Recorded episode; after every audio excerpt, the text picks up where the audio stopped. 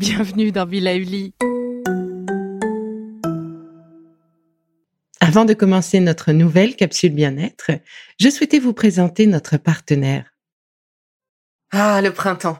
La saison, les fruits reviennent sur nos étals, un vrai bonheur. Et pour profiter de ces fruits toute l'année sans attendre, Materne a inventé les gourdes Pimpot en 1998. C'est fou, j'ai l'impression d'avoir toujours eu ces gourdes avec moi. Et pour profiter partout de ces gourdes fruitées, savoureuses, préférez la version sans sucre ajouté. Le format nomade en fait un compagnon incontournable du goûter de nos enfants, petits et grands. Plutôt indispensable d'ailleurs, quand l'on sait que d'après une enquête du Crédoc menée en 2019, 69% des jeunes de 3 à 17 ans ne consomment pas assez de fruits et légumes et ont en revanche un goûter bien trop sucré.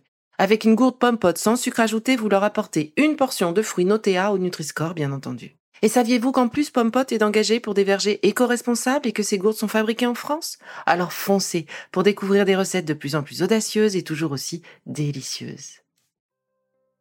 Bonjour, bonjour. Alors aujourd'hui, j'ai choisi de partager avec vous mes recherches sur l'intérêt du pamplemousse, ou plutôt de l'extrait de pépins de pamplemousse. Ma sœur m'a demandé ce que je pensais de son action antibiotique réputée, alors décryptage.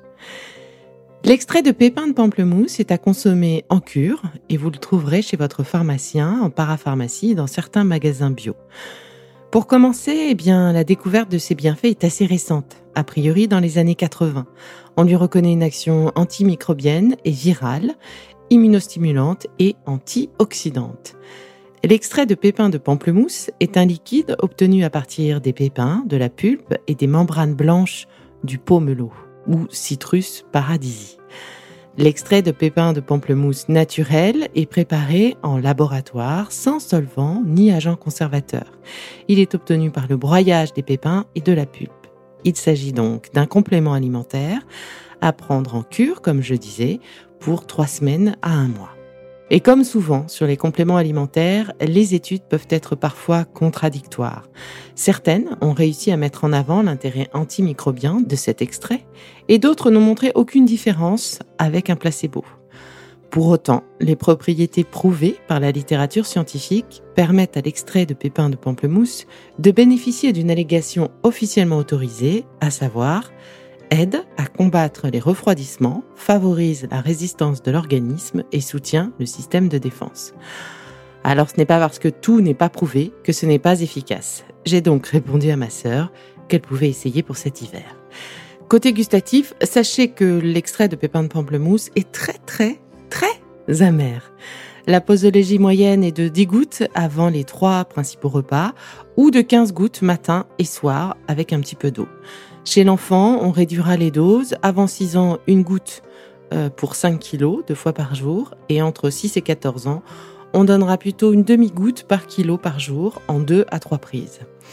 Les produits classiques de bonne qualité offrent en général une teneur finale en extrait de pépins de pamplemousse de 20 à 35 une teneur en flavonoïdes, qui sont des antioxydants naturellement présents dans le pamplemousse, de 300 à 900 mg pour 100 ml, et une teneur en vitamine C, eh qui va varier selon qu'il s'agit d'ajouts ou selon qu'il s'agit de la vitamine C naturellement présente. Sachez aussi que la vitamine C est aussi très sensible à la chaleur, à la lumière et au temps qui passe. Et pour finir, attention tout de même, parce que le pamplemousse, et donc l'extrait de pamplemousse, entre en interaction avec beaucoup de médicaments. Je ne peux que vous conseiller de faire attention. Prenez le temps de bien lire la notice et surtout de parler avec votre pharmacien des traitements que vous prenez avant de l'acheter. Il est également à éviter en cas de gastrite et d'ulcère. Bon, c'est fini pour aujourd'hui, mais on se retrouve très vite, c'est promis, pour la suite du programme Be Lively.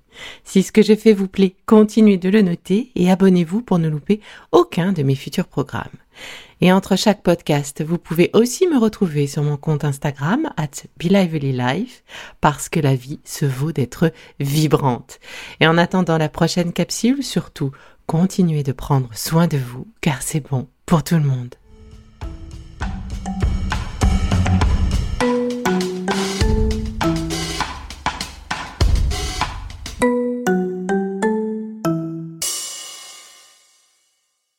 Le contenu que vous venez d'écouter n'est pas un dispositif médical et ne peut pas se substituer à l'avis d'un médecin basé sur votre situation personnelle. En cas de doute, consultez votre médecin.